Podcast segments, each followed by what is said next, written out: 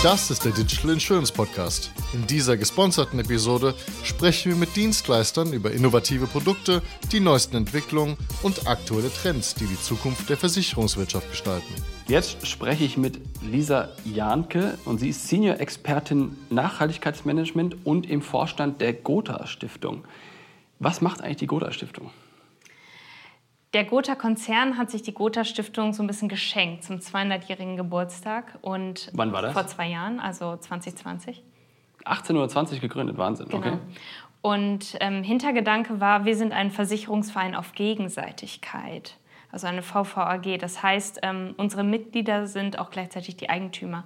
Das heißt, wir sind mit der Gesellschaft sehr, sehr eng vernetzt. Wir haben keine Shareholder, sondern die Mitglieder sind diejenigen, die das bestimmen. Und diesen Wert, den wir als VVAG haben, auch der Gesellschaft zurückzugeben. Das heißt, Nachhaltigkeit auch in der Gesellschaft zu leben und eben das, was wir machen wollen, nicht nur im Konzern umzusetzen, sondern zu multiplizieren. Das war die Idee, die zur Gründung der Gotha Stiftung geführt hat. Und die ist wahrscheinlich gemeinnützig? Die Gotha Stiftung ist gemeinnützig und äh, fördert auch nur gemeinnützige Partner. Weißt du auswendig, wie viel Kapital da drin steckt, dass man mal ein Gefühl kriegt, wie groß die ist? Die Gotha Stiftung hat in ihrem Gründungsjahr eine Million Euro bekommen. Die Hälfte davon ähm, fließt in das Stiftungsvermögen. Das wird sozusagen nicht angefasst, das liegt da. Und die Hälfte ist dann für, die andere Hälfte, also 500.000 Euro, ist für soziale Projekte dann gedacht, um diese zu fördern. Und jedes Jahr erhält die Gotha Stiftung 0,5 Prozent des Konzerngewinns.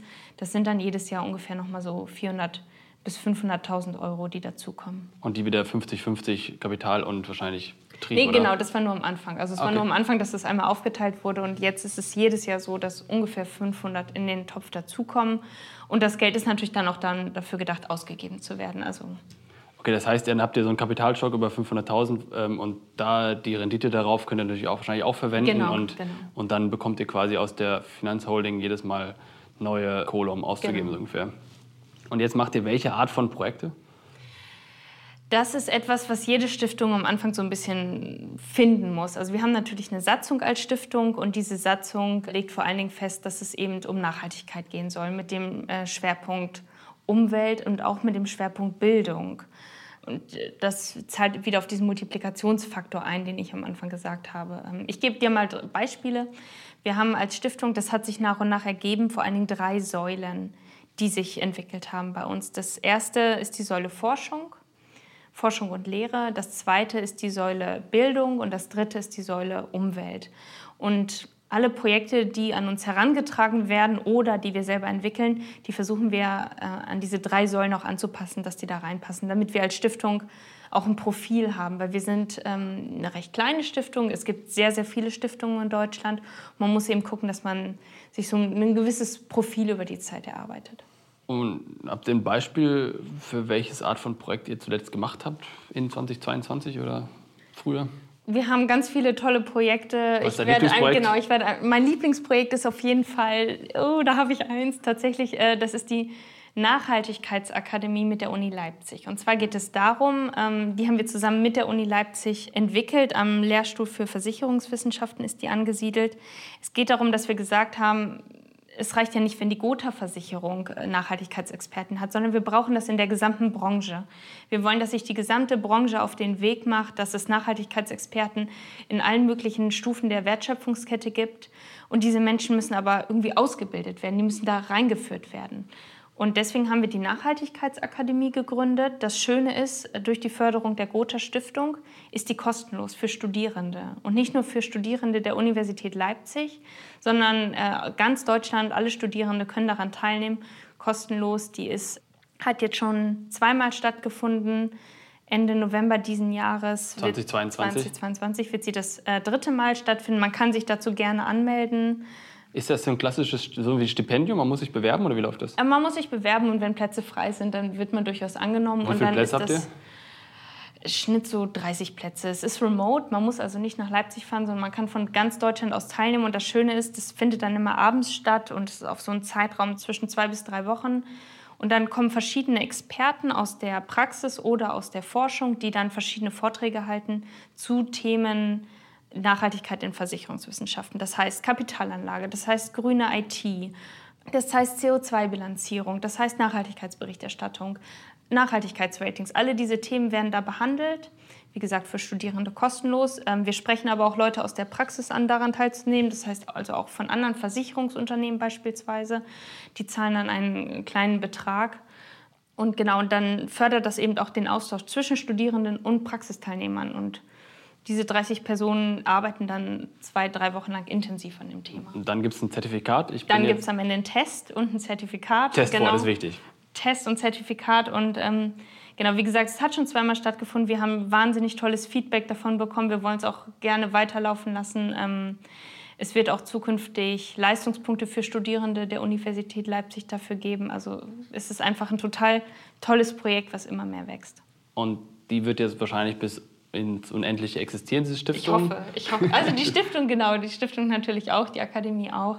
Nee, es ist einfach, ähm, die Stiftung ist für den Gotha-Konzern ein schönes Tool, um eben sich, man nennt das als Corporate Citizen, also auch ähm, aktiv sozusagen als Bürger in die Gesellschaft einzubringen. Und was macht ihr noch? Ihr macht Bildung. Und genau, das ist dann Bildung. Diese Akademie ist Bildung und Nachhaltigkeit in einem. Genau, die könnte man in verschiedene Säulen äh, einteilen. Wir haben sie jetzt unter Forschung laufen. Wir haben aber auch ganz viele Bildungsprojekte, die wir mitentwickelt haben. Zum Beispiel mit der Schutzgemeinschaft Deutscher Wald. Ähm, die sind in ganz Deutschland verteilt als etablierte Organisationen. Deren Hauptsitz ist in Bonn.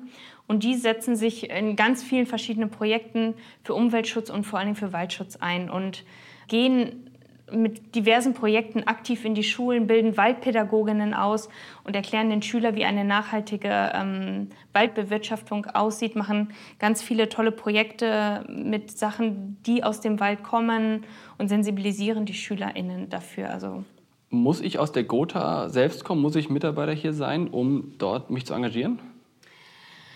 Du musst kein Gotha-Mitarbeiter sein, um Projekte an die Stiftung ranzutragen. Also jeder kann Förderprojekte vorschlagen. Diese Förderprojekte, da gibt es natürlich dann gewisse Anforderungen. Ich habe schon gesagt, wir fördern nur zum Beispiel gemeinnützige Projekte. Also du musst eine gemeinnützige Organisation sein und der Förderzweck muss sich natürlich mit unserer Satzung decken. Also es muss um Nachhaltigkeit, es muss um Umweltschutz gehen. Wir können ähm, zum Beispiel keine Katastrophenhilfe leisten. Das ist einfach von unserer Satzung nicht abgedeckt. Und das liegt dann auch an uns, dann natürlich die verschiedenen Vorschläge anzugucken.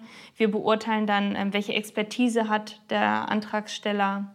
Ist es ein Projekt, was auf Langfristigkeit ausgelegt ist? und bewerten dann die verschiedenen Anträge, die an uns herangetragen werden. Aber, operativ mitarbeiten, Projekte auswählen und so weiter und so fort, macht das nur der Vorstand oder wie viele Leute arbeiten für diese Stiftung? Mhm. Das macht der Vorstand, diese Projekte auszuwählen. Der Vorstand besteht aus äh, drei Personen. Das sind neben mir noch Harald Epple, der Finanzvorstand der, des Gotha-Konzerns, und Wilm Hendrik Kronberg, der im Vorstand der Mitgliederversammlung ist, der MVV. Und wir wählen die Projekte aus, die an uns herangetragen werden. Und dann gibt es zusätzlich noch ein Kontrollgremium, das Kuratorium, was mit, jetzt muss ich lügen, sieben Personen besetzt ist, die auch ähm, richtungsweisend sind natürlich für die Projekte, die wir auswählen. Und ähm, jedes Gremium, sowohl der Vorstand als auch das Kuratorium, trifft sich jeweils dreimal im Jahr und dann werden ähm, Projekte ausgewählt, dann wird die Richtung ähm, diskutiert. Ähm, Wo finde ich Infos zu Förderanträgen und Bewerbungen und all sowas? Gotha.de? Gothastiftung.de, genau. Gotha. Wir haben seit Anfang des Jahres eine Website, wo dieser ganze Prozess erklärt wird, wo wir unsere Förderprojekte vorstellen. Da findet man zum Beispiel auch die Nachhaltigkeitsakademie. Äh, Gotha-Stiftung mit Bindestrich dazwischen und einem nee, durch? Ein, ein Wort, eins durchgeschrieben. Herzlichen Dank, Lisa. Das war sehr unterhaltsam. Gerne. Das war eine weitere Ausgabe des Digital Insurance Podcast. Folge uns bei LinkedIn und lass eine Bewertung bei Apple, Spotify und Koda.